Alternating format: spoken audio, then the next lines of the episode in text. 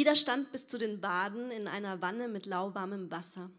Die Wanne war an eine magnetische Spule angeschlossen. Der Arzt hielt eine Elektrode, an der ein Schwamm angebracht war, in der Hand.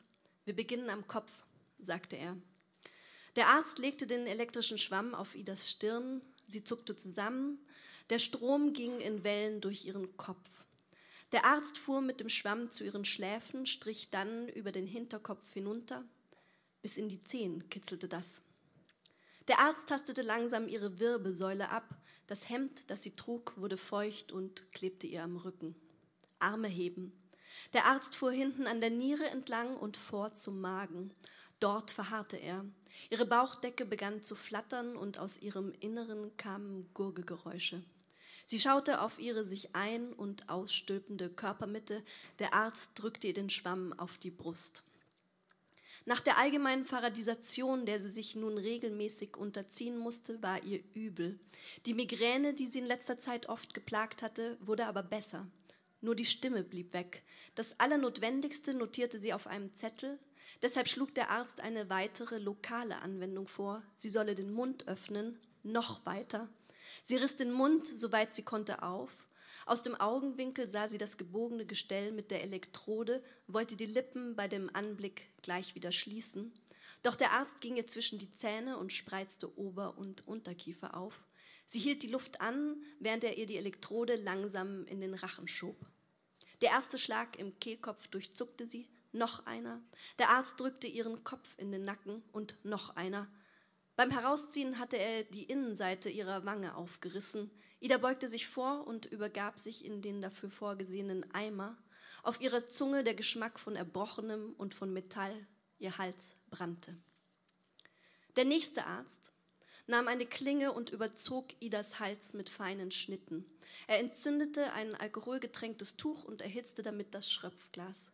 Die Unterseite setzte er auf ihren Kehlkopf. Ein Glas nach dem nächsten saugte sich fest an ihrem Hals und das Blut pulste aus den Schnitten. Der übernächste Arzt hielt eine Spritze zwischen Zeige und Mittelfinger. Er tunkte sie in ein Glas, zog Flüssigkeit auf. Auch hier sollte sie den Mund immer noch weiter öffnen. Er packte sie am Hinterkopf, ihr Kinn klappte herunter, dann war alles schwarz. Ja, das sind die Methoden des ausgehenden 19. Jahrhunderts und man kann sich vorstellen, dass Ida keine große Lust mehr auf Ärzte hat, dass sie auch nicht wirklich glaubt, dass ihr irgendjemand helfen kann. Ähm, sie weigert sich schlicht, noch weitere Ärzte in Meran, wo die Familie sich aufhält, zu besuchen. Doch dann ähm, ist sie mit ihrem Vater zu Besuch in Wien und ähm, sie hat wieder eine Episode von, von Reizhusten. Und er sagt, ich, ich möchte, dass du zu noch einem Arzt gehst, ähm, der sitzt in der Berggasse 19 ähm, der Dr. Freud. Ähm, er ist sehr begeistert von äh, Sigmund Freud, denn ähm, der Vater ähm, war vor einigen Jahren bei ihm, als Freud noch ähm, als klassischer Nervenarzt ähm, gearbeitet hat, was ähm, bedeutete, er war auch Spezialist für sexuell übertragbare Krankheiten und der Vater war wegen einer Syphilis-Erkrankung bei ihm und hat ihm tatsächlich helfen äh, können. Und so schickte nun Ida auch zu ihm. Kurz vor der geheißenen Uhrzeit lief sie unwillig hinter dem Papa die Berggasse hinauf. Das Haus Nummer 19 war ihr bisher nie aufgefallen. Es war auch keine besondere Adresse. Eine Fleischhauerei hatte dort ihr Gassenlokal. Hier ordinierte also dieser fantastische Doktor. Sie stockte, überlegte, ob sie sich nicht doch noch weigern könnte, aber eine Szene zu machen, traute sie sich auch nicht. Der Papa drückte die Holztür auf und bedeutete ihr einzutreten. Rechts ging es zum Stiegenhaus, der Papa führte sie ins Hochparterre und klopfte. Ida fröstelte. Sie hörte Schritte. Ein Herr im Dreiteiler öffnete. Sein dunkles Haar war nach hinten gekämmt und sein Bart nicht besonders sorgfältig geschnitten. Der Mann streckte dem Papa die Hand entgegen. Der Papa hob erst seinen Hut, schüttelte dann die Hand. Habe die Ehre, Herr Doktor.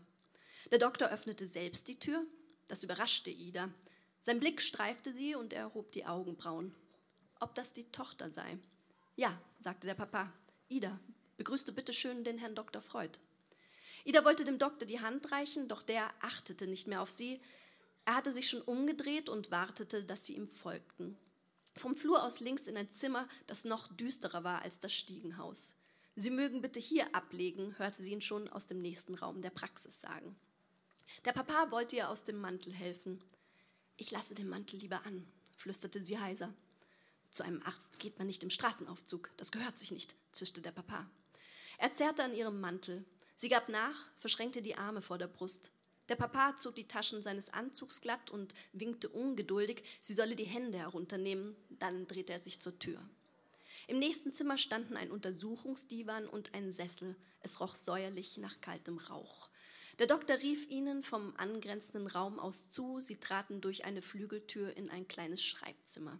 Hier gab es Regale voll mit Büchern und Journalen. In einer Vitrine und auf dem Schreibtisch standen exotische Figurinen, an den Seiten stapelte sich Papier. Der Doktor bat sie, in den beiden Sesseln ihm gegenüber Platz zu nehmen. Heute soll es also um die Tochter gehen, bemerkte er und sah den Papa erwartungsvoll an. In der Tat, ich habe ja dank Ihrer Behandlung das Gröbste überstanden. Der Doktor nickte ungeduldig, als habe der Papa schon zu lange über Selbstverständliches gesprochen und fragte nach dem Alter der Tochter. 15 ist unsere Ida, antwortete der Papa an ihrer Stelle. Welche Beschwerden sie habe, wollte der Doktor wissen. Da ist ein andauernder Husten und Stimmlosigkeit. Ah, merkte der Doktor auf, die Tochter könne nicht sprechen? Der Papa wollte schon ansetzen, doch diesmal kam Ida ihm zuvor. Manchmal nicht, heute geht es schon wieder. Der Doktor sah sie an. Wenn das Mädchen bei Stimme sei, meinte er, dann solle man es doch auch selbst zu Wort kommen lassen. Der Papa nickte. Natürlich, selbstverständlich. Antworte schön auf die Fragen des Herrn Doktor, Ida. Was also seien nun die Beschwerden? Die hat mein Vater ja schon. Er würde es aber gern von ihr hören, unterbrach der Doktor. Ida verschränkte die Arme vor dem Bauch. Er möchte es von dir wissen, echote der Papa. Ida verzog den Mund, rang sich aber doch durch, dem Doktor das Gewünschte mitzuteilen. Gerade ist es ein Husten, der nicht vergehen will, und dann gibt es auch Tage, manchmal Wochen, da kann ich gar nichts sagen. Phasenweise Aphonie, fasste der Doktor zusammen. Sie hustete. Das ist der Husten, kommentierte der Papa. Ob es noch andere Beschwerden gäbe, wollte der Doktor wissen. Gerade jetzt? fragte Ida. Die Tochter leidet unter Migräne und Magenkrämpfe plagen sie auch, nicht wahr? Und eine Kurzatmigkeit gibt es schon seit einigen Jahren, ergänzte der Papa. Bisher hat mir noch kein Arzt helfen können. Hydrotherapie, lokale Elektrisierung, Schröpfkuren seien alle wirkungslos geblieben. Das wundere ihn nicht, bemerkte der Doktor. Ja? fragte sie, fast hoffnungsvoll, dass sich eine weitere Therapie damit erübrigt hätte, aber der Doktor lehnte sich zurück. Deshalb empfehle er eine psychische Kur. Die Tochter müsse hierfür sechsmal die Woche für eine Stunde zu ihm kommen, sagte er an den Papa gewandt, für die Dauer eines Jahres. Ida sah erschrocken zum Papa, der selbst überrascht reinblickte. Wissen Sie, sagte er, ich bin eher von einer Behandlung wie der meinen ausgegangen. Der Arzt schlug mit den Handflächen auf den Tisch. Sein Befund sei doch ein deutlich anderer gewesen. Jetzt räusperte sich der Papa. Sechsmal die Woche? Sechsmal die Woche, sagen Sie? Der Doktor nickte. Anders sei die Kur, die er für sinnvoll halte, nicht durchführbar. Er stand auf und machte eine Handbewegung. Ida und der Vater sollten sich ebenfalls erheben. Ida sprang auf, sie wollte sowieso keine Minute länger hier bleiben. Üblicherweise beginne er mit einer Probebehandlung von 14 Tagen, erklärte der Doktor. Dann könnten beide Seiten, er und die Tochter, entscheiden, ob eine Fortsetzung sinnvoll sei. Der Papa wiegte den Kopf. Zwei Wochen wären wohl möglich. Sie müssen wissen, wir leben ja eigentlich nicht dauerhaft in Wien, sondern hauptsächlich in Meran wegen meines Gesundheitszustands. Wieder wirkte der Doktor nicht sonderlich beeindruckt. Er erwarte die Tochter dann übermorgen um elf. Ohne eine weitere Antwort abzuwarten, komplimentierte er sie hinaus. Ja, das ist noch nicht der Zeitpunkt, an dem Ida dann schließlich die Kur antritt. Ähm, sie kann am nächsten Tag plötzlich wieder sprechen. Es geht ihr wunderbar und der Vater ist auch froh, ähm, dass sie jetzt, dass sie nicht in Wien bleiben müssen. Ähm, zwei Jahre später ziehen sie in die Stadt und der Vater hat auch mittlerweile verstanden, was eine psychische Kur ist ähm, was, was diese neue Methode bedeutet. Und Ida hat mittlerweile auch einiges verstanden, nämlich dass der Vater äh, eine äh, ziemlich ausführliche Affäre hat Und ähm, während die Mutter dazu überhaupt nichts sagt, ähm, dringt sie auf den Vater, dass diese Affäre aufhören muss. Und ähm, das ist tatsächlich dann der Auslöser dafür, dass, dass sie zu Freud geht, ähm, nämlich dass ihre Fantasien kuriert werden, die Fantasie, dass äh, er eine Affäre hat.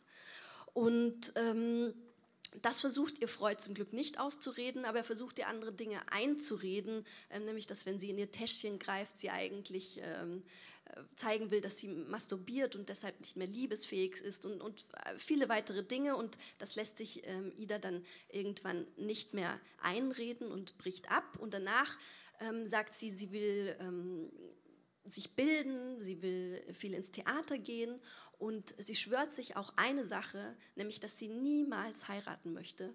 Und dann kommt es ein bisschen anders.